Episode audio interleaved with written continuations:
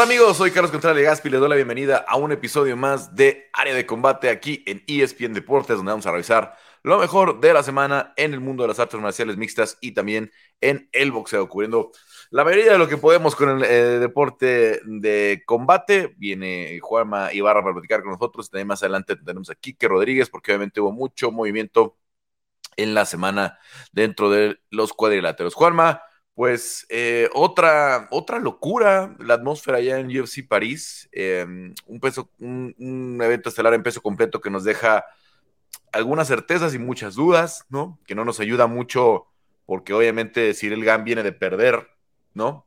de fea manera con John Jones en la pelea del título, ya perdió con Francis Ngannou, lo descarto un poquito para ser siguiente candidato a pesar de la súper buena exhibición que dio ante Sergei Spivak y eh, también nos deja una probable candidata en las 125 libras con Erin eh, Manon Fioro, que tiene competencia seria con Erin Blanchfield, ¿no? Que, que vamos a ver cómo se mueve todo el, próximo eh, sábado, el sábado la próxima semana, el 16 de septiembre, cuando Alexa Grasso defiende el cinturón en contra de Valentina Shevchenko. ¿Cómo estás, Juanma? ¿Cómo estás, Carlos? Gran paso adelante para las MMA francesas en un evento que de a poquito se va volviendo un clásico. 6-1, 6 triunfos, mucho clima en, el Acor Arena y buena sorpresa para los franceses. Como comentabas recién, dos contendientes que se van preparando para una nueva era, cada uno en su división, Carlos. Eh, Civil Gang, como dijo él en su, en su conferencia de prensa, me voy a preparar para lo que viene. A lo que se refiere es que en UFC 295, en noviembre, va a haber una pelea de cinturón, John Jones va a exponer contra Stipe Miocic. No es una locura pensar que puede ser el último combate de, ambos campeones de peso completo y ahí se rearmaría todo, algo parecido a lo que va a suceder con las 135 libras eh, femeniles. Y Manon Fiogo que levanta la mano como una potencial candidata, elegiste bien las palabras, potencial candidata una vez que concluya Noche UFC en, en dos semanitas, este sábado no el otro, eh, por la pelea entre Alexa Grasso y Valentina Shevchenko. Si hay un triunfo de Alexa, tranquilamente podría pelear contra Manon. Y si se fuerza a una trilogía entre Valentina y Alexa, un, necesario que es, un escenario que es muy probable también, que podría suceder, 50 y 50, eh, tal vez la veamos en una eliminatoria de título contra Erin Blanchfield. Es muy probable, porque las líneas de tiempo dan, porque las dos vienen de, de rachas de peleas, seis peleas para Erin, cinco contra Manon, si no me equivoco y queda la puerta abierta. Y también hubo, bueno, ya hablaremos más adelante, pero hubo regresos como el de Taylor Lapilus, eh, debuts como el de Morgan Shaggy, una figura de Cage Warriors que vuelve a noquear con un golpe al cuerpo, eh, y, presentaciones francesas que, dan mucha, que dan mucha ilusión. Carlos Benoit Saint-Denis, las 155 libras. Eh, los franceses, desde la legalización del deporte, vienen tomando impulso, Carlos, y vienen copando los rankings. Pero volviendo a tu pregunta inicial, dos peleadores que, pase lo que pase en sus divisiones, ya están para levantar la mano como próximos contendientes. Si bien Sergei Spivak eh, está un poquito más atrás en el ranking, el triunfo categórico de Cyril lo impulsa nuevamente una escena de campeonato en donde tiene posibilidades, salvo que te llame John Jones, Carlos. Y ese, a ver, la verdad en el terreno de la popularidad, yo creo que el que le pueda alcanzar, y es algo que quería seguir, ¿no? Primero, eh, Cyril Gann, eh, gran exhibición, buena defensa de derribo, pensábamos que Sergei Spivak pudiera llevar la, llevar la pelea rápido al piso, ¿no? Donde iba a tener mayor posibilidades, no lo dejó, ni siquiera lo, metió en la distancia, manejando muy bien su guardia zurda, estas patadas altas que siempre son una amenaza, muy preciso en los golpes, esa última secuencia eh, lo platicaba hace unos meses con este Fernando Padilla, después de que debutó en UFC, por cierto que Fernando va a estar peleando de nuevo el 16 de septiembre. ¿no? La secuencia con la que gana Fernando me recuerda mucho con la que ganó este eh, eh Gan, ¿no? Eh, son golpes difíciles de conectar, pero muy precisos, ¿no? Estás haciendo el combo, pum, pum, entran tres, cuatro seguidos y todos entran donde hacen daño. termina, creo que siendo bien tenía la pelea para este Cyril Gan y la duda que me queda es si anunciaron esta semana apenas tres peleas para UFC 295 allá en, Nueva York, ¿no? En el Madison Square Garden, donde sabemos que pelea John Jones contra Tipe Miocic. En la semana se había filtrado por ahí eh, que es Pavlovich, ¿verdad? Pavlovich es el, el, que es este, el que va de reemplazo. Em, sí, el backup. El que iría de reemplazo. Sí. Entonces, yo tenía la expectativa tal vez de que fuera el ganador de Gane contra Spivak, pudiera ser un muy buen evento, evento coestelar para Nueva York. Porque parece ya cada vez más que las posibilidades de que hagamos un segundo o hasta un tercer evento de campeonato, como fue ya alguna vez en Nueva York en UFC 205, sí. son cada vez menos, ¿no? Ya, estamos cada vez más cerca, estamos a dos meses y, y 15 días, ¿no? De, la, de esa cartelera. Eh, ya estamos entrados el mes de septiembre, es el 11 de noviembre esa cartelera. Y entonces, ahí está Tomás Aspinal. ¿Por qué no pones a Aspinal contra eh, Pavlovich? Y ya tienes al contendiente, ¿no? Ya tienes listo el contendiente la misma noche, porque si se te pasa el tiempo con John Jones, ya hemos visto lo difícil que han sido las negociaciones en los últimos años para poner a John Jones en el octágono, ¿no? Eh, y, se le va a ir la emoción a Johnny, se le va a ir la, calentura de ver dinero. Si Tomás Pinal ganara en el coestelar, creo que sería una locura. Si lo hiciera, además, si finalizara, porque va Spinal. Pues es, un peso completo de condiciones que pocas veces vemos, ¿no? Que hoy a lo mejor John Jones las tiene similares, pero hemos visto muy poco a John Jones en el peso completo, ¿no? El, recorrido es eh, muy, muy cortito, solamente tenemos una pelea eh, muy corta con este eh, Cyril Gann. Y Tomás Filaciro se ha demostrado que tiene buen boxeo para la división, buena lucha, relativamente muy defensiva, no es, no es un tipo que tiene muchos derribos, pero que si lo llevan al piso tiene muy buen jiu-jitsu, ¿no? Que va a tener mucho más recursos que los que tuvo Cyril Gann.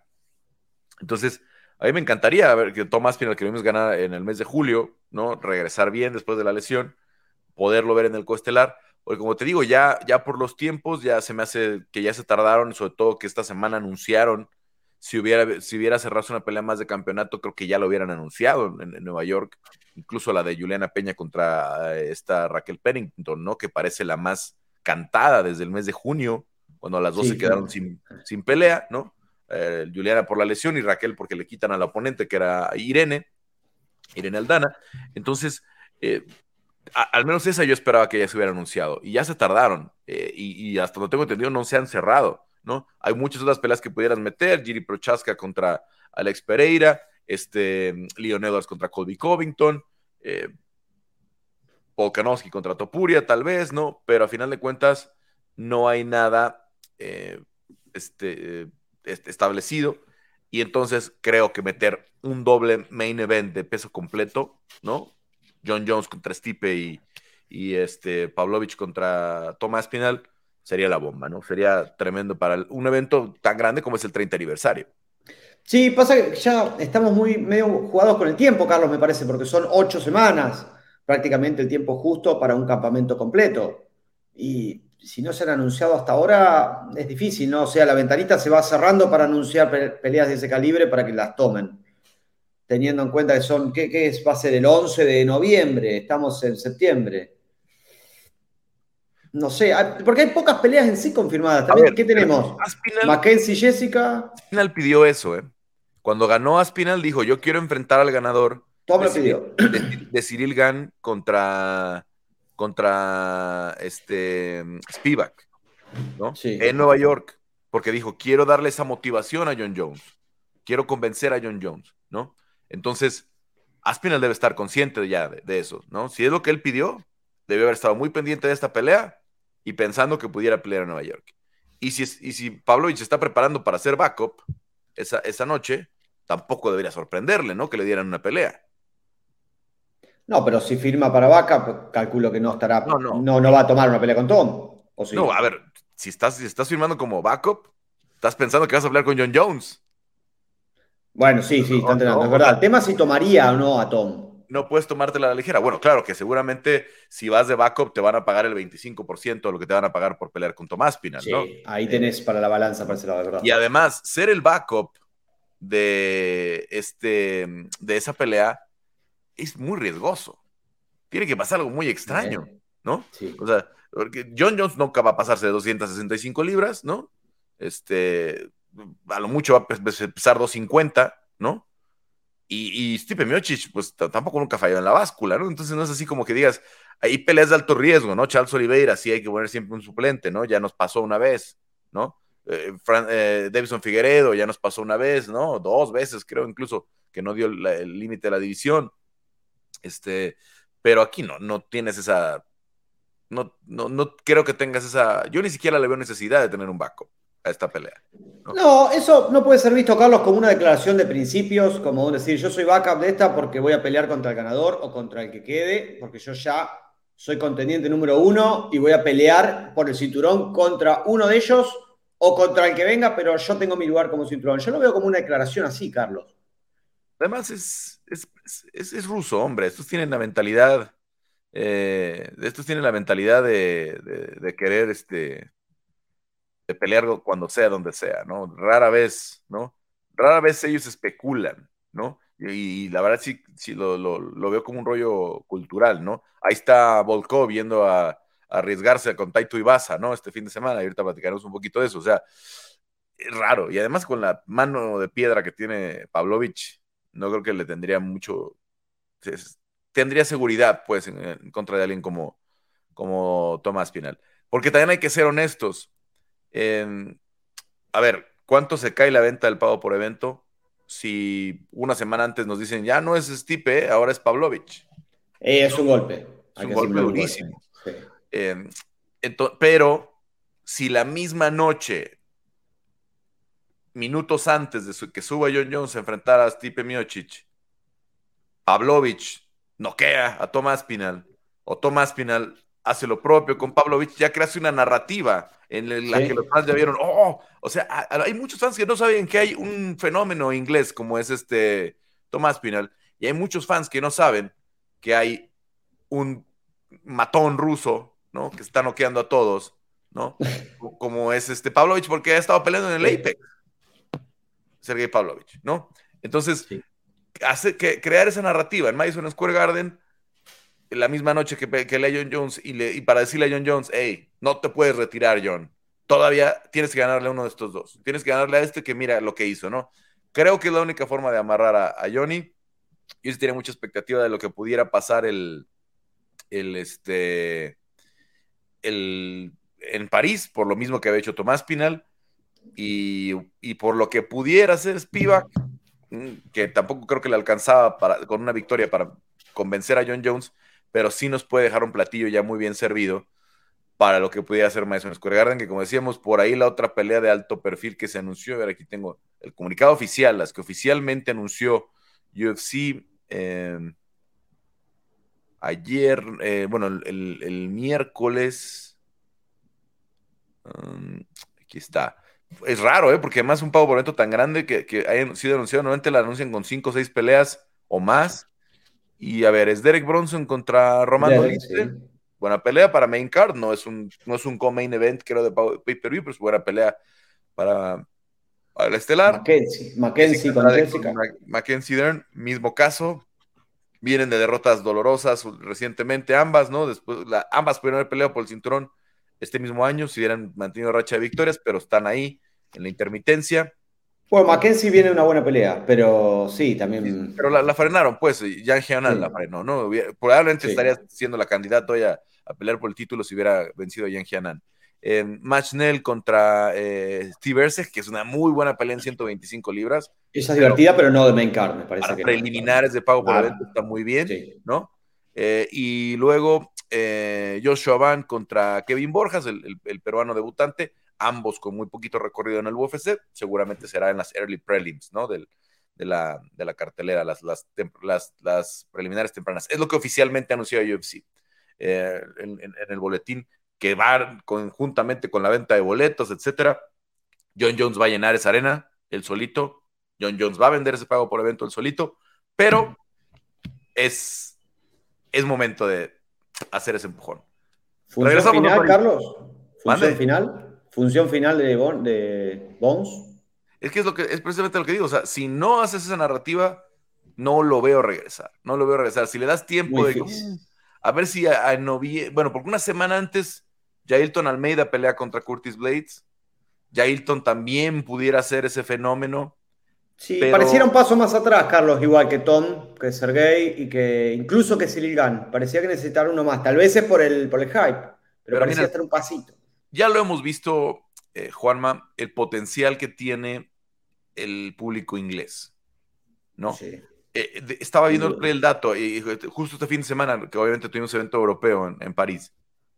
El 80% de los eventos en Europa de UFC han sido en París, en, Londres.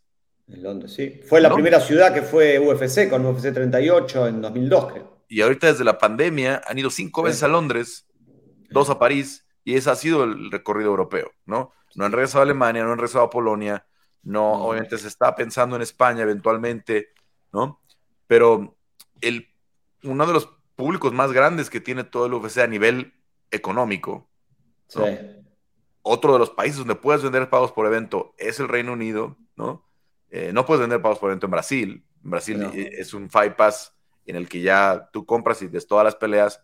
Eh, entonces, lo que monetariamente representaría que la última pelea de John Jones fuera contra Tomás Pinal es descomunal, ¿no? Lo vemos con Paddy Pimblet, lo vimos con Molly McCann recientemente, lo vimos con Darren Till en su momento. Eh, el inglés recibe un tremendo apoyo, ¿no? El propio Conor McGregor es un poco parte de eso, aunque obviamente es irlandés, no, no es inglés, pero arrastra gran parte de, ese, de, ese, de, esa tremenda visoría, de ese, tremendo público que tiene el UFC en, el Reino Unido y en, en Irlanda, ¿no? Y con poder adquisitivo. Y con poder adquisitivo que puede viajar Sí, llenar una arena. Que puede viajar a Las Vegas, ¿no? Que puede pagar mucho dinero una taquilla de locura en, Londres, como lo han sido últimamente. Entonces, eso creo que puede ser un tema eh, muy importante en, el, en, esa, que la bolsa sea jugosa para que John diga, está bien, me queda una más. No va a arriesgar su legado, ya lo creo que ya lo dijo, contra Sergei Pavlovich. Le dijo, no, no voy a, no voy a poner, no, voy a pelear con Pablo porque es una pelea que no vende. Y tiene razón. Y tiene Lo tienen peleando en el Apex. Lo tienen, ¿no? Sin, sin, sin vender boletos, ¿no? Sin, sin, no, probablemente, obviamente, si, si, si estuviera abierta la puerta de pelea en Rusia, probablemente Pavlovich eh, también llenaría sin ningún problema una arena en cualquier lugar en Rusia, pero de momento no está en la, en la, en la, en la baraja, ¿no? Entonces, a ver, las últimas. Bueno, fíjate que peleó en Londres aquella, ¿no? Con la 19 de marzo del regreso a Londres. ¿De quién hablamos? ¿De Tom? De Pavlovich. De Pavlovich. En Londres, sí. Con, la racha de knockout. Aburadakov. Aburadakimov. Sí, antes de noquear en Las Vegas a, a Caris. A, a Derek Lewis, de ahí no queda Cary Blades. No, no queda, queda Derek Lewis, luego a Taito Ibasa en Orlando. A Tai, sí. Y, después. y, y, es que es increíble lo de Pavlovich. Tiene. Claro, noviembre no queda. En el último evento de noviembre no queda en Orlando, el día de Thompson contra eh, Kevin Holland. Debutó perdiendo con Alistair Overeem, pero a partir de ahí tiene seis knockouts de forma consecutiva de primer round, cuatro bonos de performance. ¿no? Y venía de dominar en Rusia. Y no es un peleador popular, es alguien que debería estar vuelto loco, el peso completo, ¿no? Sí, pero aparte es un noqueador serial.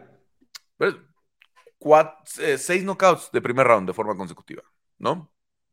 No, no, no puedes pedirle más, pero no tiene la popularidad, desafortunadamente, ¿no? No ayuda el idioma, ¿no? Ya sabemos que hablar inglés ayuda mucho más a ser superestrella. En fin, nos alargamos un poquito con el tema del peso completo. Vámonos a las 125 libras.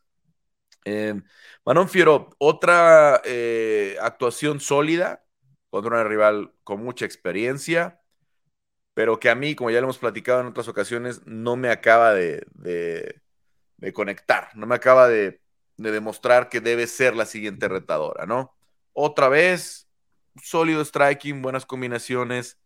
Eh, ante una Rosna Mayunas que yo no sé quién le dijo que podía pelear en 125 como decíamos, no sé si es un tema de motivación, me, me, confunden mucho los, siempre es un poco así, Rose tiene una personalidad eh, un poco a veces eh, tímida, a veces un poco retraída, pero también con mucha conexión con sus sentimientos, entonces a veces da declaraciones muy, muy desde el fondo del corazón. Eh, y a ver, dice que no entrenó con Trevor Whitman porque no quería estorbar a, la, pelea, para el BMF, a la pelea del BMF. Cuando se han preparado para pelear la misma noche los tres. Sí, este, no, o ha estado la misma noche peleando por el cinturón, Usman y ella. En, eh, en, fue en este en 261 cuando peleó con Chan. Sí. ¿No? Si no me equivoco. 261 eh, que fue para, en Jacksonville fue esa. Sí, si no me equivoco fue, fue esa. Pero han estado juntos, este, Rose y, Sí, sí, sí. Usman le gana a Jorge y Rose a, a Sean Welly, ¿no?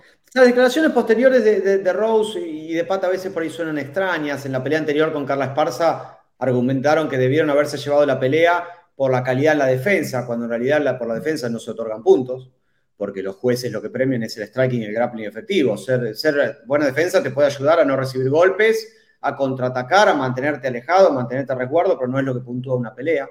Es difícil, también es difícil evaluar la pelea, Carlos, porque sufrió Rose una fractura en el primer asalto, eh, el dedo meñique de su, mano, de su mano derecha se rompió, entonces es muy difícil, se desnaturaliza mucho eso. Una pelea es muy difícil de analizar con una lesión de esa relevancia porque, porque es muy molesto, porque impide, impide golpear, encima impide la mano derecha de Rose, que es una de sus principales armas en forma de gancho, de recto. Se la vio liviana para la categoría, se la vio a, a Manon, se la vio con golpes eh, mucho más, más pesados, más significativos. La verdad es que eh, probablemente no te seduzca el juego de Manon por la misma razón que te seduce el de Pavlovich. Pavlovich es un noqueador, Carlos. Manon finalizó las primeras dos peleas, dio una buena impresión con Victoria Leonardo. Después ha ganado por decisión. Gana por estrategia sencilla. Es fuerte en lo más sencillo, Carlos. Golpea, viene de la escuela del karate, golpea fuerte al cuerpo y le ha agregado combinaciones a la cabeza. Tuvo un éxito con su double jab. Ella es zurda, doble jab con la derecha que después de golpe sobre la marcha empezó a modificar un poquito el codo para transformar esos jabs en dos rectos consecutivos con mano derecha, patada oblicua, patada al cuerpo. Es prolija. Le alcanza hasta ahora con la potencia que tiene para apuntarle al cuerpo, que es mucho más fácil conectar siempre al cuerpo que a la cabeza, porque la superficie de golpeo es mayor. Y se lleva. Yo mis tarjetas la vi 29-28, Carlos. Tuve alguna duda en un momento con el cabezazo accidental que se dio con Rose primero digo, esta chica quedó noqueada porque el cabezazo fue fuerte, le abrió un corte, pero pudo continuar, defendió bien los derribos y la verdad va sumando herramientas, Carlos, y lo que se le viene es complicado y divertido a la vez. Si llega a pelear contra alguna de las dos mejores peleadoras de la división hoy, como son Valentina y Alexa, me encantaría verla con Alexa en un duelo de strikers, duelo de striking más de tipo de karate de Alexa contra un striking más de boxeo o de kickboxing de Alexa, me parece que sería más difícil para ella pelear contra Valentina, porque Valentina mezcla más que Alexa. No tiene el boxeo de Alexa, pero mezcla más. Se vienen peleas muy divertidas y hasta ahora eh, no estamos tan seguros de que haya llegado al nivel de pelear contra una Alexa o Valentina, Carlos. Es como que da la sensación de que nos falta una pelea más de Manon. Pero ya se impuso a Kathleen, ya se impuso a Rose con todos los pergaminos de una campeona histórica de las 115 libras. Teníamos la, curiosidad de verla en 125, creo que todos preferiríamos verla en 125, no cortar peso. No pareció redundar en un mayor golpeo, en una mayor velocidad o en una mayor quijada, no, no, se apreciaron diferencias. Cuestión, está todo servido por una pelea contra Blanchfield o bien con una pelea como futura retadora. La verdad es que el estadio se rindió a sus pies, Carlos. ¿eh? Es muy Francia grande. está detrás de ella. Es muy grande, Manon se ve muy fuerte, ¿no? Muy cuadrada, ¿no? De todo, ¿no? Desde, desde los hombros hasta el abdomen se ve grande, ¿no? A comparación de las 125 normalmente. Incluso con Mayra Bueno, que, que Mayra acabó subiendo a 135, también eh, ahí se veía con superioridad física. Em, y en el caso de Rose, creo que aunque Rose conectaba con mucha precisión y con todo y con la mano lastimada, ajustó muy bien para pegar con la izquierda. Y estaba pegando muy buenas combinaciones Rose, pero parecía que no hacía daño. Y, y Manon con poquito la lastimaba mucho. Eh, por eso no, pienso que Rose pueda tener mucho éxito en 125. Se ve flaquita, se ve livianita para 115 incluso, y ahora en 125, bueno, ni se diga. Eh, las tres finalizaciones de, de, las tres sumisiones de Erin Blanchfield, creo que le dan una herramienta. Blanchfield tiene una herramienta en su, en su, en, sus armas. Tiene un arma en su caja de herramientas que no tiene nadie. Ni Valentina, ni Alexa, ni Manon. Cuando te meten en, en, eh, una llave, cuando estás hablando del grappling, cuando cometes un error, no te va a dejar salir, ¿no? Eh, es como Charles en eso. Si, te encaja el brazo, si te, si te toma la espalda, no te va a dejar salir, ¿no? Eh, que es difícil, a lo mejor es como Charles, ¿no? ¿no? Este, es como de esas herramientas míticas que tienen los, los, peleadores, ¿no? Que dices, no puedes permitir que te pase esto, ¿no? Entonces, eh, creo que es un riesgo para todas, Erin Blanchfield, y hoy pudiera ser este, la, yo creo, la que tiene más, más mérito, si es que no hay trilogía, ¿no? Primero, ya lo decía, si es que no hay trilogía. Eh, lo más lógico sería este, pues darle todavía una de contendiente a Erin, porque sé que quiere ser la más joven, la, campeona más joven, ¿no? La campeona mujer. Porque obviamente John, el récord de John Jones ya no lo alcanza a romper, eh, ya tiene 24 años. Pero, ¿cuál es la prisa con ella, no? puede, esperar un poquito, ¿no? A ver, suponiendo que gana Valentina, vamos a ser la tercera con, Alexa. Suponiendo que gana Alexa, yo sí ya me iría por Erin Blanchfield. Ahora, por el ranking, porque ya lo había, ya habían puesto número uno a, Manon desde que le ganó a Caitlin Chukagan, probablemente hable el ranking, ¿no? Sí. Y, a ver, puede ser una pela vistosa. Si hay planes de venir a México el próximo año, que los hay, no, no, están, no son cosas este, sencillas de, concretar, pero sí los hay. Eh, bueno, pues si gana Alexa, es una pelea bonita, no vas a encontrar una contendiente que hable español que no sea Valentina, ¿no? Como para el tema promocional, pero ahí está, este, eh, ¿cómo se llama? Eh, ahí está Manon, como una pelea probablemente buena, ¿no? este, eh, vistosa para los fans, sobre todo en México, ¿no? que, nos gusta mucho el, strike.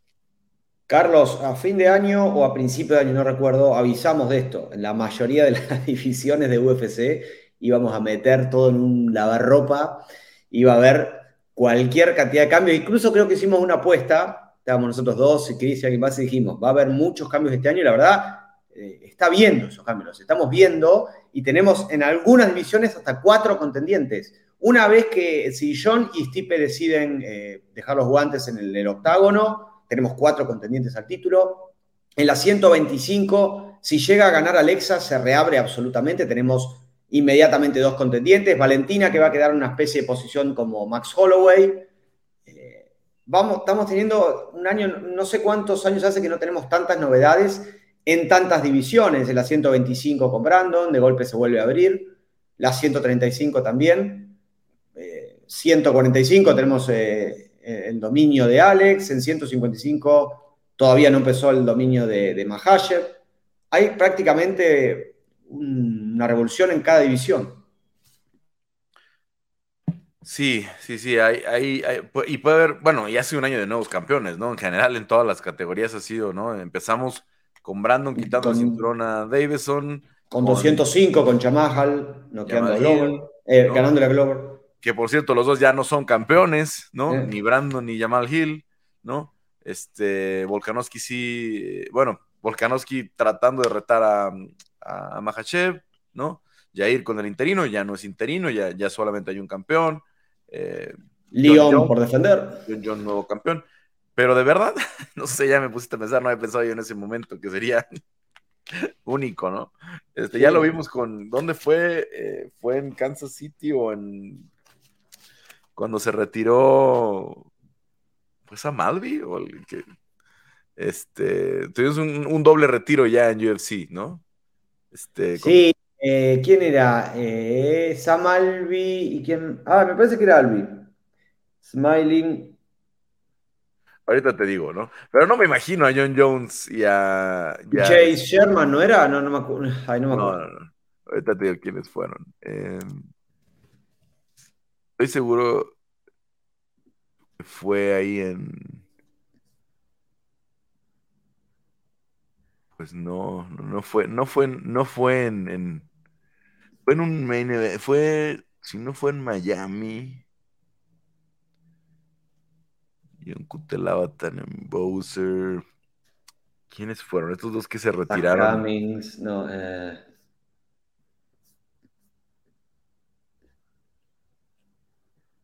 Bueno, ¿No fue Zach Cummings y Ed Herman no? ¿O fue en San Antonio? A ver.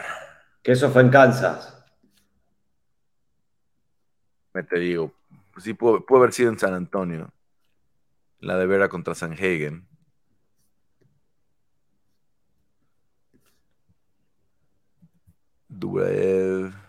No, fue en Kansas. Zach Cummings y Ed Herman. Zach Cummings y Ed Herman, claro, claro. que los dos a la vez uno repasó el micrófono de uno a otro. La vieja guardia se retira. No me imagino, no me imagino a, John este, despidiéndose de, de, Steve en un abrazo y de dejar los guantes, los cuatro guantes. No, no, no, me imagino esa escena, la verdad. Porque además John va a especular mucho con lo que puede representar, sobre todo si gana John, va a especular mucho con lo que le puede representar todavía una última pelea monetariamente, ¿no? Que, y, eh, al boxeo de Pavlovich, ¿te parece, Carlos? ¿De qué? Y exponerse al, boxeo de Pablo. Pero es lo que digo, va, va, a especular viendo qué es el platillo. ¿Cuál es el platillo ¿no? que, tiene de... si, yo digo, si es Aspinal, se queda para una más, ¿no? Ahí sí. Eh, porque Aspinal va a vender muchos pavos por evento si es Tomás Aspinal, ¿no? Va a ser una bolsa de 15, 20 millones de dólares para John Jones, tomando en cuenta todos los, bonos y, y, los puntos de pay-per-view y etcétera, ¿no? Si no, no lo va a hacer. Si no, no va a ser esa bolsa jugosa que es lo que quiere, ¿no? Entonces, em, no, yo no la visualizo así. En fin, eh, París nos dejó eso. Eh, ya pasamos por ahí de la media hora. Eh, debuts interesantes, ¿no? De los, de los parisinos, de los franceses en específico, ¿no? Obviamente como locales, un poco localista, por decirlo de cierta forma. Ahora le tocó a, Jocelyn Edwards pues, vivir del otro lado, ¿no? Había tenido una victoria eh, cerrada, polémica contra sí. Creo que es mucho más clara esta a favor de Jocelyn que lo que pasó la otra vez, ¿no? Este, sobre todo esos 30-27 me parecen absurdos. ¿no? ¿Desde dónde 30-27? Pero son dos. fue de Jocelyn dos, sí, bueno. Pero son dos. ¿no? Entonces, eh, eh, no sé si, entienden esos, creo que, creo, que uno, al menos uno de esos dos jueces era local, ¿no? No sé si entienden muy bien el reglamento, si hay disparidades en el reglamento a lo que normalmente conocemos, este, pero al final, o nada más son localistas, ¿no? Este, pero pues sí, ese par de 30-27 sorprenden muchísimo. Y bueno, pasamos a UFC 293, ¿no? La, la gran pregunta, ¿tiene posibilidades Sean Strickland en contra de Israel Adesanya, más allá del juego mental? Que lo pueda convencer, la presión, el boxeo. ¿Y si sale como campeón otra vez? Tiene las mayores posibilidades, para sí, lo ha reconocido hasta Eric Nixie. Carlos tiene que ser una noche perfecta en la cual Eric Nixie, el, el entrenador de Extreme Couture, extremador, eh, entrenador de, de Sean, eh, tiene esta ventaja que otorgan las MMA, que un arma positiva o un buen arma en un momento aplicado, en un cierto momento de debilidad o en una ventanita muy pequeña, puedas conectar y ganar una pelea, como hemos visto tantas veces, en un noqueador derrota a un peleador que es fuerte en, mayor cantidad de áreas. Eh, John es un, tiene un estilo de, de presión, de golpeo, tiene buen poder, tiene buenos knockouts pero la tiene muy difícil porque va a enfrentar a uno de los mejores kickboxers de Glory, un peleador que tiene 80 peleas profesionales en, Glory Kickboxing, que es prácticamente un UFC del kickboxing, Carlos. Eh, fue campeón, conoce muchos de los secretos del golpeo en jaula. Va a ser eh, muy difícil, Carlos. Herramientas para John, la presión, el volumen, pero Itzi tiene mayor cantidad de, de herramientas, tiene mucha eficiencia en movimientos eh, tiene ese gancho de, derecha que puede aprovechar muchísimo esa guardia extraña que tiene John Strickland con la mano izquierda abajo. Y además, otra de las dificultades, una de las tantas dificultades que plantea Israel Adesanya, Carlos, es que cambia constantemente de táctica. Cuando debuta contra Rob Wilkinson, le trabajó la estructura, le trabajó las piernas con patadas externas. Rob Strickland, eh, Rob Wilkinson era diestro, le destruyó la pierna izquierda. La segunda pelea, pelea contra Marvin Vettori, que es zurdo, y lo lastimó con patadas internas. Después la tercera pelea contra Brad, eh, contra Brad Tavares, le mezcló las patadas y pateó interna y externa, se paró de zurdo y pateó al cuerpo, como suele hacer Yair Rodríguez, que cuando está parado de diestro patea externo la pierna y la cabeza, cuando se para de zurdo patea el cuerpo. Eh, veo muchas vibras a lo que fue a Desaña Paulo Costa, eh, Carlos. Pateando la pierna baja, desmantelando, entrando y saliendo y moviendo mucho el torso para evitar las manos poderosas y la guardia rara de, de Strickland. Es un rompecabezas, una misión muy complicada. Tiene chances, por supuesto, son las MMA y todo puede pasar, y más aún si sos un peleador de volumen y, de potencia. Pero la verdad, las herramientas eh, las tiene Israel, que llega con mucha confianza después de, haber vengado su derrota contra Poatán Pereira. Irá en búsqueda de lo que es, Carlos, la sexta defensa total y primera en su segundo reinado. Tiene todas las de ganar, Carlos. Sí, sí, sobre todo el pateo, ¿no? Eh, tiene que estar muy cerca Strickland. Siempre, eso hace bien Strickland, por cierto. ¿eh? Se te mete en la bolsa. Eh, pero, a ver, en este afán, em, no lo digo de forma ofensiva. John Strickland no es una persona normal. No, no. no. ya ha hablado de un par de condiciones que tiene. y está en un ciclo ya muy, muy claro en el que mm, no quiere aprender nada nuevo, ¿no? en el que no, no, su, manera de pelear como hombre, citándolo a él, no, no, no, no, este, sin hacer ninguna crítica de género de mi parte, ¿no? Es ir a tirar golpes, ¿no? Es una pelea de borrachos, ¿no? Es un peleador. En el que yo voy siempre adelante, tirando el 1-2, ¿no? Combinando a lo mejor un poquito. Este, tiene muy, buena, muy buen cardiovascular, ya nos ha mostrado muchas veces que puede soltar las manos durante 25 minutos eh, tiene muy buena presión, tiene una postura muy poco ortodoxa para el, boxeo, ¿no? Muy, muy, muy, muy recto de la espalda, ¿no? Tira el 1-2 muy constante, ¿no? Buen boxeo, pero necesita mucho volumen, no tiene ese golpe de, ese knockout de un solo golpe de fulminante, como el de como el de Easy con Pereira, ese contragolpe, sale el gancho y pum, vámonos, ¿no? Este, tiene que correr demasiados riesgos, tiene que meter en la bolsa, ahí sí, tiene que jugar bien el clinch. Si viéramos a un, a un eh, que lucha más porque sabe luchar, que hace más eh, jiu-jitsu porque sabe jiu-jitsu, pero ha olvidado todo eso. Desde que dejó el peso welter ha sido una constante decir, no, ya yo ya voy a pelear como, como me nace y lo que le nace es eso. Y, y, yo te lo puedo decir ya con la experiencia de... Yo he visto entrenar a hacer sparring a Strickland ahí en el Screen Couture unas 10, 12 veces. Siempre es lo mismo. Siempre es lo mismo, ¿no? Él no para. Él no para. Incluso eh, tiene sesiones de sparring. Creo, que en el stream, creo que lo movieron un poquito, pero en el Stream Couture hacen sparring durante martes y jueves, ¿no? Él hace sparring todos los días. Sí. Y los días que va el resto del grupo, él hace sesión privada, de 2 a 3 de la tarde y a las 3 llega todos y se mete también una hora más de sparring. Y, y, él es, un maníaco del sparring. Y, más allá de eso, ama el intercambio. Le encanta estar tirando golpes y que le peguen, ¿no? De verdad, es su forma de entrenar. Yo no, sé si lo dice en serio, pero él dice que ya no hace eh, strength and conditioning, ya no hace pesas. Yo lo único que hago ya de entrenamiento es sparring. Carlos, y así, le ganó a dos de los peleadores más peligrosos de la división, como Nasurdin Imabov y Agus Magomedov, dos peleadores que uno a priori, podría decir que tienen material de contendientes de la división. Los es que imagínate que hace sparring cinco, siete rounds al día o más, ¿no? Entonces tiene una presión impresionante, ¿no? Tiene una presión que pocos pueden manejar. Esa va a ser su ventaja, ¿no? Este, de verdad, yo, que a mí cada vez que veo eh, y creo que muchos de los periodistas que están en Las Vegas, que les ha tocado verlo, te dirán lo mismo. Es, que está loco. Está loco, Sean, ¿no? Hace sesión privada con alguno, ¿no? Este, y después se mete con el grupo. Y además es como esta, eh, como este personaje de Chuck Palahniuk de la película de, del Club de la Pelea, ¿no? Este, eh, él es el líder dentro del grupo, y le encanta. Y dice, tú, tú vas a pelear con él, tú, ¿no? Este, cuando hace el sparring, manda más que incluso que, Nex, que, Eric Nixik, ¿no? Dice, tú con él, no, y dale duro, y pégale más. Y, no, no.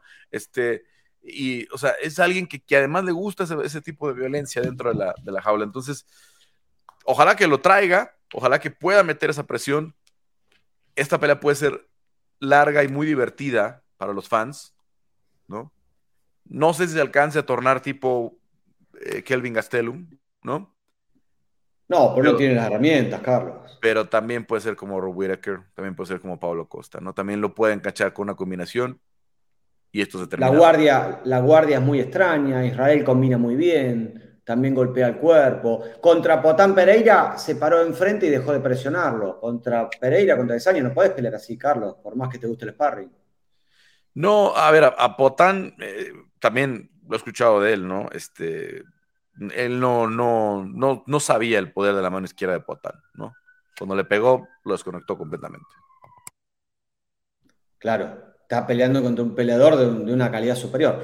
Pero la narrativa está. Y, acá el mérito vos, Carlos, porque vos fuiste uno de los primeros en tirar esta pelea cuando todavía se hablaba de, de, Dricus. Si bien los tiempos no daban porque Dricus está recuperando de una lesión, ahora Deina dijo, mm, no me gusta que den debajo una pelea. Del campamento de, Dricus dijeron, nos ofrecimos, pero no, bueno, dime si diretes que, que se Es que a mí, la propia gente de Adesanya me lo había dicho desde Miami, ¿no?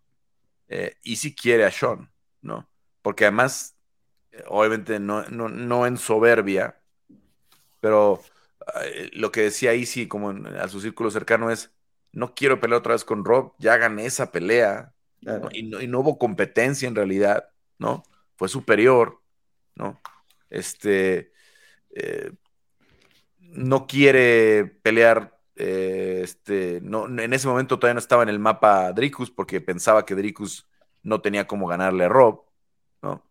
Este, entonces, en ese entonces, y era el propio Israel el que decía, yo veo ganando otra vez a Rob, yo no quiero volver a pelear con Rob y no hay nadie más, ¿no? y además, Sean Strickland, para el choque de estilos, en la cabeza de Easy, yo no lo estoy diciendo, es una pelea fácil.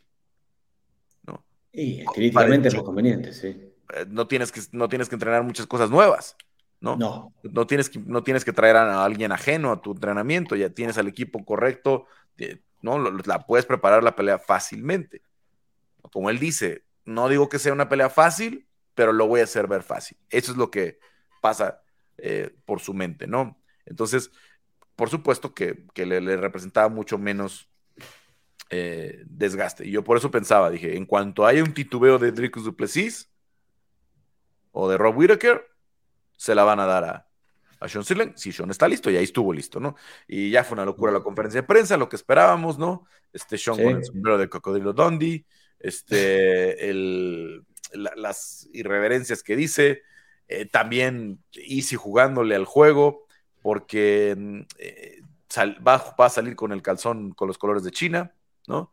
El, con, el calzón en, rojo, ¿no? Porque en alguna vez cuando peleó con eh, Poatán Pereira salió con la bandera de China, ¿no? En una, cuando pelearon en China, precisamente el Poatán en, en, kickboxing, ¿no? Entonces, es una, y es algo lo, que ha tratado de provocarlo, ¿no? De que, traición, de, que de que traiciona y tal. Yo creo, que probablemente ni siquiera a nivel cultural Easy entiende el insulto o entiende esto a lo que quiere apelar Sean Strickland, de que yo jamás diría que represento a China, que sí, China ha sido un enemigo económico, ¿no? Este, cultural de los Estados Unidos durante mucho tiempo, pero no así con Nigeria ni con Nueva Zelanda, ¿no? Entonces, no, no tiene esa, eh, eso que pueda hacerle molestar, que sí lo hizo a Dricus Duplessis, ¿no? Con aquel asunto del, del, este, del, de la raza, ¿no? De que yo soy más africano que tú y... y sí, y se lo vio más calmo que nunca en la conferencia de prensa de ayer, Carlos, ¿eh? Ayer que tuvimos todos un. Bueno, hasta que se paró Manel las cinco, hasta sí, sí, casi que eh, muy graciosa fue con Taito Ibasa ahí separando a las risas entre los dos. Con Taito Ibasa, eh, con Manel Capri insultó a Kai Cara France, que estaba en el público, que era la pelea original. Se bajó para que. Se bajó por un tema de, lesión, de que no se había recuperado de la última pelea.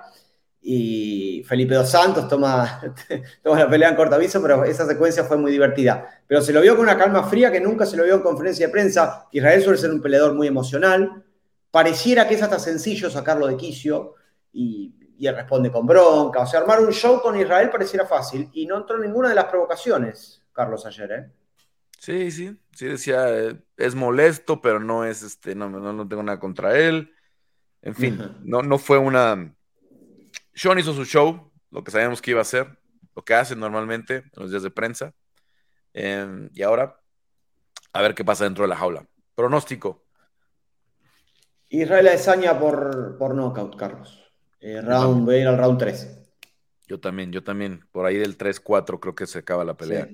Para ahí sí. Ojalá que, ojalá que Sean pueda darnos 25 minutos. Vamos a ver si se puede, pero, pero lo veo complicado. Y eh, Taito Ibasa contra Alexander Volkov. Eh, ¿Qué haces con, con Tai? Esos strikers tan sofisticados que le están tocando ahora. Ya llegó a este nivel de, los Cyril Gann, de, de Spivach, eh, eh, digo, de Pavlovich. Y es un problema para Taito Ibasa, que tiene la mano pesada, es divertido, pero ¿cómo pudiera ganar esta pelea? Taito es un personaje necesario, eh, Carlos, en UFC, porque es divertido, entiende el juego, es entretenido. Cuando encuentra el rango y encuentra el caos que él mismo genera, es un peleador feroz.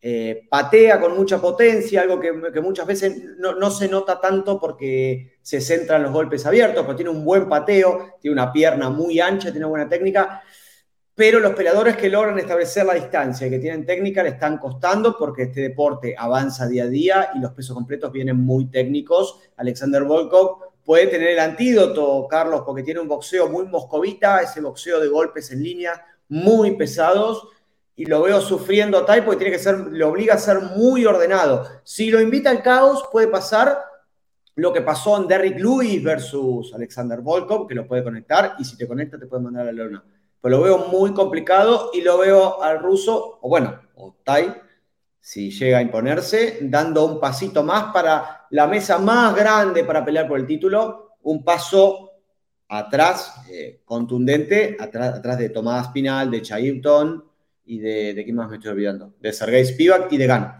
Pero me parece que el boxeo y el golpeo en línea de Volkov, que es un peleador prolijo, tiene las de ganar, Carlos. No te ¿Pronóstico para esa? Eh, por knockout, Carlos. Tercer round. Yo también me temo eso, ¿no? Me cae tan bien Tai, espero que Me encantaría, sí, sí, sí, aparte que explote la gente, que tome cerveza, en, que le robe el zapato a alguien y tome cerveza, es todo muy divertido, le hace bien al show, atrae gente, pero se va a tener que enfrentar a un boxeador temible. La pelea va a durar mientras pueda ser móvil. Taito Ibasa, mientras pueda estar eh, saltando, alejándose del, Porque cuando empieza a avanzar con estos golpes rectos que dices, este Volkov, empieza a meter poder, tiene un alcance espectacular para el peso completo, ¿no? Este, los puede meter muchos problemas. Ahí eh, Tai, como siempre dice, yo tengo un round, ¿no? Y mientras dure ese round... Es, la ventana de los cinco minutos. Es la ventana que tiene Taito Ibasa, ¿no? Otra pelea, yo quiero ver, obviamente quiero ver a Jack Jenkins contra Chepe Mariscal después del debut de Chepe Mariscal. Esa pinta para hacer una guerra, ¿no? Este, ¿Qué otra pelea para que no nos perdamos? Dos, Carlos. Eh, Carlos Ulber, el noqueador del City Kickboxing, cuatro knockouts al hilo, viene pidiendo pista en el ranking, va a enfrentar al surcoreano Daun Jung. Este es un peleador que llegó, no sabíamos bien qué esperar de él porque llegó con poquitas peleas a Contender Series, un peleador que viene de kickboxing, del boxeo, pero de vuelta, era en parte un misterio. Es un noqueador, tiene muchísima calidad, va a pelear, va a tener un buen examen contra Daun Jung, que necesita un triunfo. Y la pelea que, abre la cartelera, Carlos, debuta Kevin Jusset. Kevin Jusset es un cinturón negro de judo que entrena en City Kickboxing. Eh, Eugene Berman va a estar como en seis peleas, va a estar prácticamente toda la cartelera, lo vamos a ver. Para el fan que no lo conozca, es ese entrenador de, del City Kickboxing de, Tailandia, de, barba, de barba muy poblada y gorra, una de las mentes más agudas en lo que es las MMA profesionales. Kevin Jusset cinturón negro de judo, ex campeón de Hex Fight Series, que es una promoción muy importante de Oceanía, la misma de la cual salió campeón Israel Adesanya antes de, entrar a UFC. va a debutar contra Kiefer Crosby, un, un peleador irlandés. La pelea que abre la cartelera es una pelea divertida, porque podría entrar un nuevo peleador muy interesante a UFC, así que a seguirla. ¿Alguna otra? Jack Jenkins contra Chepe Mariscal. Esas dos peleas. Tyson, Pedro, contra Anton Turcali. Y un duelo divertido puede ser el de Justin Taffa contra Austin Lane. Carlos, ese duelo estaba programado para junio, duró muy pocos segundos porque un piquete de ojos accidental de Austin, ese exjugador de, de fútbol americano profesional, lo, no dejó seguir a Justin. Así que esa pelea también, su hermano viene de ganar, los Taffa pegan muy fuerte, tienen unos voleados muy potentes, así que esa pelea también puede ser divertida. Bueno, pues ahí está. Eh, horarios normales de pago por evento, eh, nada más consulten en sus países, ¿no? en sus eh, horarios locales como siempre. Ya saben, lo pueden ver las preliminares por ESPN Deportes, la cartelera estelar por ESPN Plus en Estados Unidos. Chequen en sus países, ya saben, con diferentes propietarios de los derechos, con los, siguientes, con los diferentes distribuidores. gracias, Juanma. Pues este, estamos pendientes, ya nos alargamos muchísimo. Ya tenemos aquí que ahí esperándonos unos minutos, pero bueno, este, buena cartelera este fin de semana y pues ya todo encaminado para lo que será la próxima semana Noche UFC. Tendremos un análisis obviamente muy amplio de Graso en contra de Shevchenko 2. Gracias, Juanma. El lunes la seguimos, Carlos. Abrazo grande, gracias. Bueno, ya llegó por acá Quique Rodríguez. Disculpa, porque es, el problema es cuando somos cinco, todo sale muy bien, pero cuando está Juanma solo, esto se nos alarga. Dos horas de programa solo de Juanma. Eh, no se nos da la, la, plática. Quique, pues ¿cómo estaba el fin de semana en el boxeo? Pues mira, fíjate, Carlos, que este mes de septiembre es poco curioso. Por un lado están los fines de semana de quincena, o sea, el 15 y el 30 repletos, pero del medio están muy tranquilos. Este fin de semana realmente lo que hubo interesante fue la pelea entre Liam Smith y Chris Ivan Jr., una pelea que terminó por knockout de Chris Ivan, que tuvo, me parece, su performance de carrera. Y, y, me parece que, lo realmente destacable, bueno, más allá del performance de, de, de que puede que no lo tenga en su siguiente pelea, porque así es él, eh, es que e, e, es el tema de la bajada de peso de Liam Smith. A mí me llamó mucho la atención que bajó 40, dijo que bajó 42 libras para esta pelea, que estuvo lesionado de la espalda y que subió 42 libras y que fue lo que tuvo que bajar. O sea, yo creo que un boxeador, pues evidentemente, pues es responsable de su peso, de su cuidado. Yo creo que cada boxeador sabe en qué peso puede estar cuando no tiene pelea, cuando empieza un campo de entrenamiento, pero, híjole, en este caso sí me parece que hubo una situación, pues, en la que tanto el boxeador como quizás su equipo tendrían que haber, pues, pues, pedido que la pelea se aplazara. Bueno, pues sí. Y, hubo varias, bueno, noticias así, este, por ahí, no digo, no sé, no sé qué tanto, mucha gente se le estaba comprando todavía después de esta regreso corto. ¿Qué pasó con la pelea de, Maravilla Martínez? Eh? Pues se hablaba que iba a pelear por un campeonato Ivo, que es como un quinto organismo, pero al parecer ya no se va a hacer. Él, estaba mencionando un tema de su promotor, pero pues también creo que está un poco confuso ahí el tema. Hijo, es que el tema con el Maravilla Martínez, Carlos, pues es que es un boxeador ya de 47, 48 años que pues que insiste en regresar, que insiste en estar en la élite del boxeo, que que su carrera ahí está, no se discute, no, no, no, no se le cuestiona pues lo, lo que hizo en su etapa como pugilista, pero, pero hoy pues, pues realmente no se sabe exactamente cuál es el objetivo, ¿no? O sea, si, si quieres aspirar a todo, pero contra cierto tipo de peleadores, pues, pues es complicado, ¿no? Y, y parece por ahí que, que, su promotor quizás no, no ha visto, ¿cómo decirlo?, como las suficientes garantías para que Maravilla Martínez pueda, pues en su defecto, ser competitivo arriba del ring.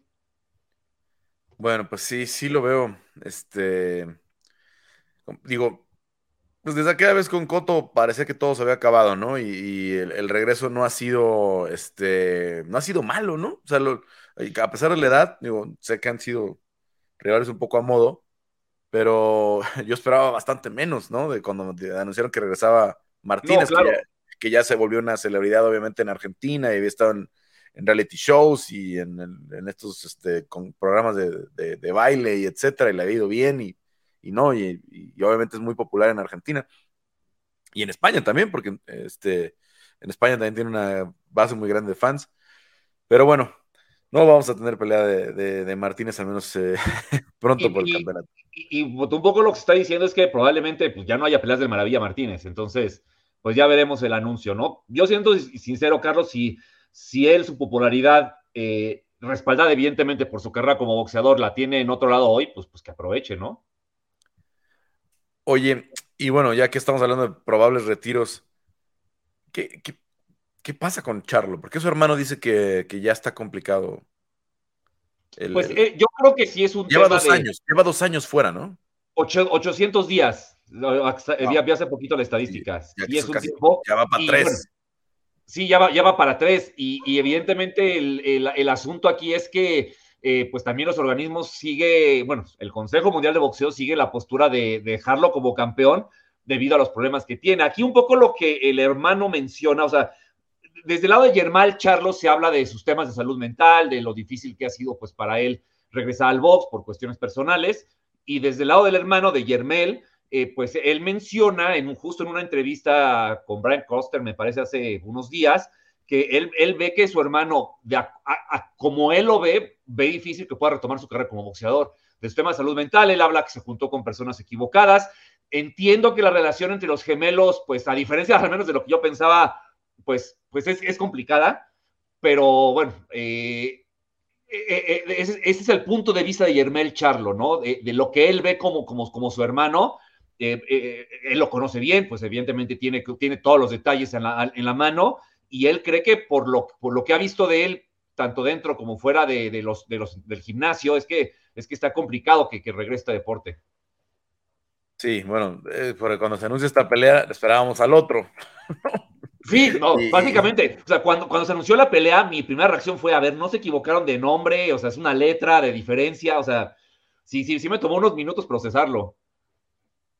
En fin, en fin. Y a ver, siguiendo con la hora de los, de las, de los dimes y diretes. Este, a ver, yo quiero, estoy, estoy tratando de hacer como una comparación, ¿no? En, en la, verdad es que afortunada o desafortunadamente a Canelo lo echaron muy joven con, con Floyd Mayweather, ¿no? Empujaron muy rápido esa pelea. Este, pero ahora le están pegando mucho a, a Canelo por esto que dijo de que este, Crawford no ha enfrentado a nadie. ¿no? Ya Crawford le dijo, puso un tweet ahí de que son, están delusional, o sea, que están locos, están alucinando los que dicen que no han enfrentado a nadie. Eh, la, la, plática, ¿qué tanta razón tiene, qué tanta razón tiene Canelo, ¿no? Este, con, este tipo de, declaraciones, porque si bien nos demostró en esta pelea este, con Spence que es, un, superestrella Terence Crawford, pero el currículum le alcanza para que sea una pelea bien jugosa para Canelo. Híjole, pues yo, yo creo que la combinación Crawford-Canelo sí alcanza para que sea una pelea jugosa. La combinación que la, mucho al, fan estadounidense que compra el pay-per-view. ¿no? Que es, no, total, es, el negocio está ahí, Carlos, ¿no? Y, y, siempre ha estado ahí, o casi siempre ha estado ahí. Eh, y, además, pues por ahí habla, ¿no? La comunidad afroamericana, la comunidad latina, ¿no? O sea, evidentemente, pues ahí se, ahí habría dos, dos este, diferentes maneras de, o sea, dos, dos, dos núcleos sociales distintos, pues enfrentándose o representados por dos boxeadores. Yo creo que sería una pelea gigantesca en lo, económico. Yo sí creo que definitivamente eh, eh, sería una pelea que, que, que movería muchas masas. No sé qué tan buena sería. O sea, por un lado está la virtuosidad de Terence Crawford contra pues la fortaleza y el peso y la experiencia y la personalidad del Canelo. Pero es chistoso, Carlos. A mí justo un poco el, tema que quería tocar contigo hoy es que, eh, oye, están, van a pelear Carlos y Chanel, eh, Canelo y Charlo, y parece que eh, hablamos de otras peleas cuando falta un mes para esta y no se han enfrentado y, y, parece que están, más, están siendo más interesantes otras peleas, lo cual se me hace un poquito raro. Pues que es por lo que decíamos, ¿no? Eh, nos, nos, sorprendió que fuera el, otro, el otro gemelo, pero son los mismos casos y yo sí, a ver, si Canelo todavía tuviera la voluntad de pelear en 160, ¿no? Sería, me parece bien. Me parece que hoy le abrirían varias puertas más, ¿eh? O sea, puede ser de, pronto dijo, me voy a supermedio y, y, más arriba de supermedio y hasta el crucero y completo y lo que ya empezó con cosas, ¿no? Este, a retar a todo el mundo, ¿no? A, a Baduyak, etcétera, ¿no? A, Este, eh, eh, este, pero, a ver, en 160 hay muy buenas pelas para Canelo. Buenísimo. O sea, la categoría como tal, sola por sí misma, no está bien. Porque hacer subir a, Crawford hasta 168 sí también es absurdo, Ya sé, y, a Charlo también. pero en 160, los 154 que me digas subirían a 160 a pelear con Canelo, sin problema, porque la mayoría de ellos recupera bien. Hablamos de Team Sioux, por ejemplo, incluso, ¿no?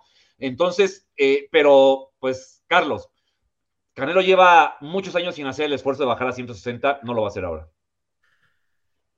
Digo, yo soy muy este, respetuoso de la carrera de Canelo, a mí no, me gusta la crítica exagerada, a veces absurda, ¿no? Que, tienen eh, muchos sobre él, ¿no? Muchos fans en las redes sociales se vuelven locos.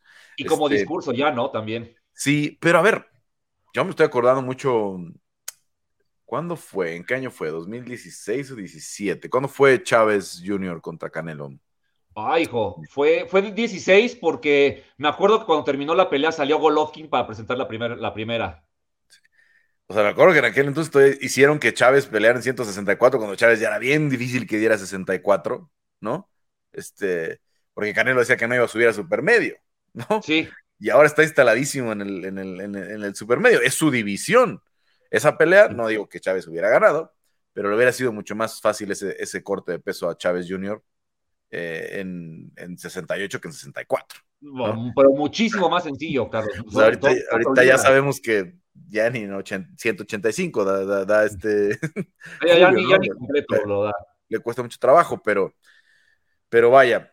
Eh, sí, sí, ha sido una, una constante ese tema del peso. A mí me encantaría que ganara todavía eh, que digo, porque es un tema, sí, obviamente su cuerpo ha cambiado, su, masa muscular se ha... Claro que cuando empiezas a pelear con 175 tienes que ganar masa, tienes que eh, eh, prepararte, comer diferente, el cuerpo cambia, pero creo que para un futuro, y siempre lo pensamos naturalmente como este, que el cuerpo cambia y tienes que subir, ¿no? Sí. Es lo que, es lo que tiende a pasar con, los boxeadores y con los peleadores de MMA. Pero últimamente, en los últimos años en el MMA hubo una tendencia como de meterle mucho más ciencia al corte y muchos peleadores han terminado su carrera en divisiones abajo, ¿no? Sí. Entonces, eh, yo no sé qué tanto con a base de ciencia y a base de, buena nutrición, de, buen, de, buena, de buena preparación física, Canelo pudiera volver a 160 y yo sí pienso peleas mucho más parejas con mucho más en juego y que los fans quisieran ver. ¿No? Así es. Híjole, eh, para mí, el resumen de todo que... antes de que le ganara no era una pelea muy atractiva, ¿eh? No era una pelea que la gente estuviera clamando a gritos, ¿no? Que sí, Vivo, que yo veía más gente pidiendo a Beterbiev que a Vivo. Sí. Sí, no, o sea, en este año en el que en lugar de escoger el camino de PBC escogió a Vivol y en la tercera con Golovkin, se le criticaba por eso, porque le dio la vuelta a los grandes nombres de Premier Boxing. Y, híjole, yo creo que de todo lo que mencionas, eh, Carlos, yo creo que evidentemente Canelo tiene los recursos y hasta el cuerpo para si él quiere bajar a 160. El tema es eso, que él seguramente ya no quiere, no le interesa. Él está instaladísimo en 168 porque es en una división desde la cual él puede seguir imponiendo condiciones, como, como pues, lo ha hecho desde hace muchísimo tiempo, ¿no? Y, y, y, pedir a los boxeadores que suban es pues adaptarse a lo que el Canelo quiere. Y, y, él bajar a 160, pues de alguna manera, hasta cierto punto, por más atractivas que suenen las peleas, pues es ceder un poquito a lo que le conviene a los rivales. Y pues con el Canelo eso no va a pasar, Carlos. Pues es que ya por algo él mismo dice, ¿no? Este. Mm, y, vaya, que, es, un mal, es un mal síntoma, ¿no? Cuando hablan de Spence, eh, eh, eh, perdón, de, de Crawford, ¿no? Él dice, no, es que le voy a ganar y me van a decir que, está, que es muy pequeño. Sí. ¿No? Bueno, pero si esa es la pelea en 160, el que está, digamos que poniendo algo en juego eres tú también, ¿no? Por, por, la bajada de peso. Claro, o sea, ¿no? Por, volver a hacer ese corte, por volver a entrar a ese tipo de, régimen para estar en, en 160, que es una división donde Canelo fue campeón peleando en 154 con Miguel Cotto. Así es, así es. No, Los, inicios como campeón del Canelo fueron en 154, ¿no? No, entonces, eh, vaya, creo que va a ganar. Vamos a ver cómo va, cómo va lo de Charlo. Va a ser una pelea, obviamente, muy vista. Va a ser una pelea con mucha atención. Y si gana Canelo, creo que esta bola de nieve de, de Spence va a crecer no lo veo pasando en 5 de mayo, pero creo que en un añito sí pudiera madurar en una situación ahí en la que en la que se empiece ya a poner en la mesa seriamente, ¿no? Sí. Mira, uno no sabe lo que puede pasar y el Canelo pues siempre sale por la tangente diciendo que él puede pelear con quien sea, cuando sea, que no le importa, que él, él está listo para todos. Pero una pelea Canelo contra Crawford, Carlos, a mí me sorprendería muchísimo que sí se llegara a concretar, sinceramente. Sí, se ve, difícil, se ve difícil. Lo que voy es que creo que la bola de nieve va a crecer mucho y, sí va a haber. Totalmente. E, e, el, tema, Carlos, es que todo el mundo habla de, del dinero, ¿no? O sea, de que es que la gran bolsa y es que la es que lo que va a cobrar el Canelo, ¿no? Canelo cobró tantas bolsas así que no sé si realmente una más de ese tamaño pues le interese o le llame la, o sea, 5 millones más o 10 millones más o 10 millones menos al Canelo, yo creo que no, no, no, no es como su, su punto final para decidir qué pelea agarrar. Es que lo que decíamos el otro día, ¿no? Si hubiera una pelea que le diga, a ver, si está en su margen de 30 millones de dólares, ¿no? Que a lo mejor lo sube a 35, que a lo mejor lo empuja a 45, ¿no? Eh, que era, ¿quién era? Decía Benevides, ¿no? El que decía que le habían ofrecido hasta 45. 40, ajá. 40, ¿no? Eh, en el caso de Benavides, este, si hubiera una pelea de 100 millones de dólares, ¿no? Ahí sí Canelo diría, como sea lo que sea, ¿no? Claro. me ahorro tres, me ahorro tres preparaciones, me ahorro tres peleas en mi carrera, ¿no? Este, pero a final de cuentas, creo que no la va a ver. Ya no, ya no nos va a alcanzar el tiempo para que nazca una superestrella así, un super vendedor de pagos por evento como lo fue Floyd Mayweather en su momento, que es el único que podía llegar a esas cantidades, ¿no? Que es el único que podía llegar a, esas, a esos niveles de, pues de, venta, de pago, de pago, de pago por evento. Entonces, em, es una eh, situación todavía utópica, veremos qué terminan manejando. Eh, bueno, Quique, este, ¿algo más para ver este fin de semana antes de, irnos o algún otro tema que se nos esté escapando? Este fin de semana la verdad es que está como muy tranquilo de información previo al 15 de septiembre que está cargadísimo, que me gusta, eh, Carlos, es un 15 de septiembre distinto, no es una gran pelea, sino muchas buenas, no tan grandes. Y van a ser en viernes, ¿no? La mayoría de las carteleras. Y viernes y sábado, va a haber en los dos días. Sí, la del Venado es el viernes, ¿no? Sí, y, el, y el Camarón CP es en sábado 16, me parece, con, con Golden Boy. ¿Esa dónde es?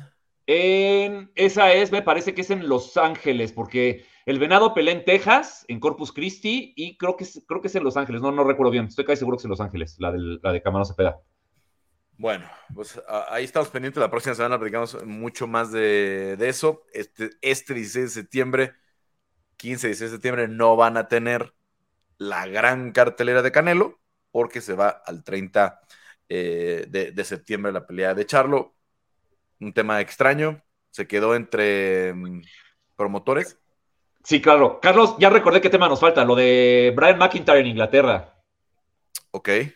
El, entrenador de Terrence Crawford y de Chris Evans Jr. resulta que para tomar su vuelo de regreso a Estados Unidos es detenido por la policía británica por posesión de armas de un arma, parecía, o sea, en la maleta incluso cargada, y pues ahorita está preso en Inglaterra. El 9 de octubre es el juicio en contra de, Brian McIntyre, y pues según las leyes de Inglaterra pueden ser hasta cinco años de prisión, o eh, bueno, a lo mejor lo, lo declaran inocente, lo alcanzan a, no sé, a, él, puede demostrar que, pues, el arma la traía pues de alguna manera segura y, y, bueno, por lo menos ya este mes de septiembre, pues, pues va a estar, no, no, no va a estar en casa, digamos. Bueno, fue, por lo que estoy leyendo en los reportes de nuestros compañeros de ESPN, eh, o sea, venía, venía documentada la, el arma, ¿no? Pero parece que es un tema de las leyes de Inglaterra. No, no, claro, sí, sí, sí. Digo, también no sé, no entiendo realmente. ¿Como para qué, no? La justificación, digo, obviamente hay una eh, cultura de, armas reguladas en los Estados Unidos, ¿no? Este, y eh, aunque puedas apelar, eh, ignorar las leyes de otros países, pues el no conocer la ley no, no, te, no te exime de cumplirla, ¿no? Eso es como un principio, un principio básico, ¿no? Vamos a ver qué termina pasando. Y a ver, digo, sabemos que por ahí yo veo un 70-80% del de los expertos o la gente seria, sino es que más de la seria diciendo que no fue golpe bajo el de Usyk. Pero Dubois va, va a pelar, ¿verdad? Sí, eh, eh, Frank Warren, el promotor, y Daniel Dubois van a, van a apelar. yo creo que no va a proceder, pero bueno, pues ellos están haciendo lo suyo. ¿Qué pueden ganar con la apelación? Híjole. en el mejor escenario posible, ¿qué pudieran ganar? Híjole, que pida una revancha inmediata, es lo único que se me ocurre, sinceramente. No van a declarar no contes la pelea, porque además tú no puedes probar que Usyk se hubiera quedado en la lona eh, eh, si el referee lo hubiera hecho con Que ahí se acaba, ¿no? Que hubiera sido un técnico, porque sabiendo que, no, hay eh, golpe ilegal, probablemente se levantaba en el, en el conteo de protección. Exactamente, exactamente. Y bueno, y es lo que Usyk manifiesta. Entonces, si acaso, o sea, si acaso en, el, en un caso muy, pero extremadamente positivo, una revancha inmediata. Bueno, a ver, a ver, a ver, a ver, a ver qué viene en el peso completo. También ya se acerca eh, Fury contra Francis Ngannou. Ojalá que se nos pase rápido, ¿no? Los árabes también después de esto de que van a tener con, con Usyk, que digo, con Fury y, y Ngannou, van a meter mucho dinero en la PFL. Así es que no sé si en el futuro sí se vaya a volver una realidad eso de ver a Tyson Fury pelear MMA con unas reglas mixtas, ah. ¿No? Con, con, con, Francis Ngannou, ¿no? En una potencial revancha, digo, no, no realmente en MMA, sino, como decíamos, con, con guantes de MMA, boxeo con guantes de MMA dentro de una jaula de MMA, tal vez, algo, algo así extraño, porque le va a meter mucho dinero a Arabia Saudita a la PFL y obviamente uno de los assets que tienen, pues ya firmados es Francis Ngannou, que ya tiene ahí una relación cordial con, con Tyson Fury, y si esto les representa dinero a los dos, puede ser que veamos una eh, revancha en su momento eh, con reglas mixtas. Y que con Usyk, Carlos, sabemos que cualquier cosa puede pasar. yo no. Así como dices lo de Crawford, este, yo hasta que no vea que están este, haciendo la caminata al, al cuadrilátero en Wembley, no, nada. no la compro, no, no me la, no me la creo. Totalmente de acuerdo. En fin, Quique, pues muchas gracias como siempre. Eh, te escuchamos en el estilista en, la semana. Y bueno, pues esperar, esperar próxima semana buenos combates y también pues lo que vendrá para el 30 de septiembre con, con Canelo en contra de Charlo. Así es, Carlos. Pues, muchísimas gracias a ti, a toda la audiencia y pues nos eh, hablamos la próxima semana. Bueno, gracias también a Héctor Cruz que estuvo en la producción, a Juan Ibarra que nos acompañó. Nuestros eh, compañeros tuvieron varios compromisos que no nos dejaron tener eh, más gente en la casa, pero muy buen análisis. Nos alargamos siempre un poquito cuando está eh, Juanma, pero porque nos gusta platicar y, y, esperemos que ustedes hayan disfrutado este podcast. Yo soy Carlos Contreras Legaspi, regresando la próxima semana con otro episodio de Área de Combate.